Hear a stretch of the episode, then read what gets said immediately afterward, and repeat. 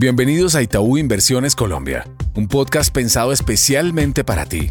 Aquí hablaremos sobre temas económicos, financieros y bursátiles para que entrenes tu conocimiento y así puedas tomar decisiones acordes a tus necesidades en el mercado. Hola a todos, mi nombre es Sharon Teres, estructuradora en Itaú Comisionista de Bolsa. En el episodio de esta semana estaremos hablando sobre la perspectiva para los mercados. Una semana tranquila en cuestión de publicaciones macroeconómicas permitió correcciones en los bonos soberanos locales que recuperaron parte de ese valor perdido durante las semanas anteriores. La incertidumbre por el siguiente paso de la Reserva Federal en política monetaria seguirá marcándonos la pauta del mercado de deuda soberano y mantendría la cautela los próximos días a la espera de más datos que den luces del estado de la economía con un Banco Central estadounidense que insiste en mantener una estricta lucha contra la inflación. En deuda corporativa, la posibilidad de un ajuste al ponderador del coeficiente de fondeo exigido a las entidades bancarias por parte de la Superintendencia Financiera cambiaría la dinámica alcista de las tasas de captación de CDT de los últimos cinco meses a medida que la liquidez en el sistema toma un respiro y libera parte de sus recursos congelados, dando un poco más de tracción a un mercado que ha estado bastante apretado. En ese sentido, nuestra estrategia sigue concentrada en aprovechar esas altas tasas de rentabilidad en títulos tasa fija y en indexados en el corto plazo.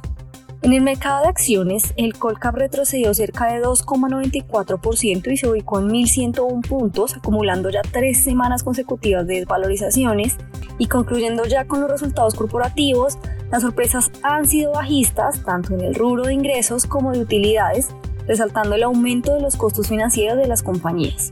Sin embargo, se abren oportunidades en algunos nombres como ISA, que se ubican en un rango de compra sobre los 15.520 y donde la rentabilidad en esta estrategia, que ya se ha plasmado en varias oportunidades, podría ascender a un 15%.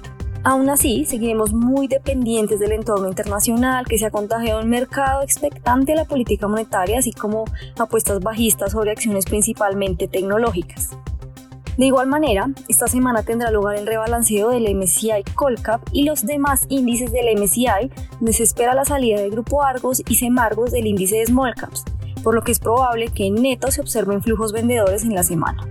Finalmente, para el peso colombiano y el contexto de monedas, vimos que la región tuvo un comportamiento desligado del índice dólar o de XY, sin embargo, en medio de la incertidumbre por las tasas de interés en Estados Unidos, consideramos que aún puede haber presiones sobre dicho índice que mantengan la volatilidad alcista en las monedas vecinas y en el peso colombiano. Por otra parte, esos posibles cambios de alivios de liquidez local derivados de cambios de los ponderadores en del CFEN podría ayudar a cambiar el costo de las devaluaciones, favoreciendo una postura que la moneda pueda devaluarse con mayor fluidez lo cual se podría hacer evidente si se agudiza la volatilidad en el contexto externo. La semana que viene será una semana de mucha actividad macroeconómica con datos de empleo en Estados Unidos y de inflación, lo que afectará al tipo de cambio. Frente a los comentarios en Jackson Hole no vemos un cambio de mensaje relevante. Así las cosas, esperamos un rango de operaciones entre los 3.980 y los 4.200 pesos con alta probabilidad que se mantenga el rango de las últimas semanas entre los 4.050 y los 4.150 pesos por dólar. Así concluimos este nuevo episodio de Itaú Inversiones Colombia. No olvides suscribirte para que puedas darle play a toda la información económica y financiera que hemos preparado para ti. Gracias por conectarte a nuestro podcast. Dale clic al botón de seguir y así escucha todos nuestros episodios. Recuerda que puedes compartir nuestro contenido con tus amigos y familiares. En Itaú Inversiones Colombia, creemos en el crecimiento y fortalecimiento de tus proyectos.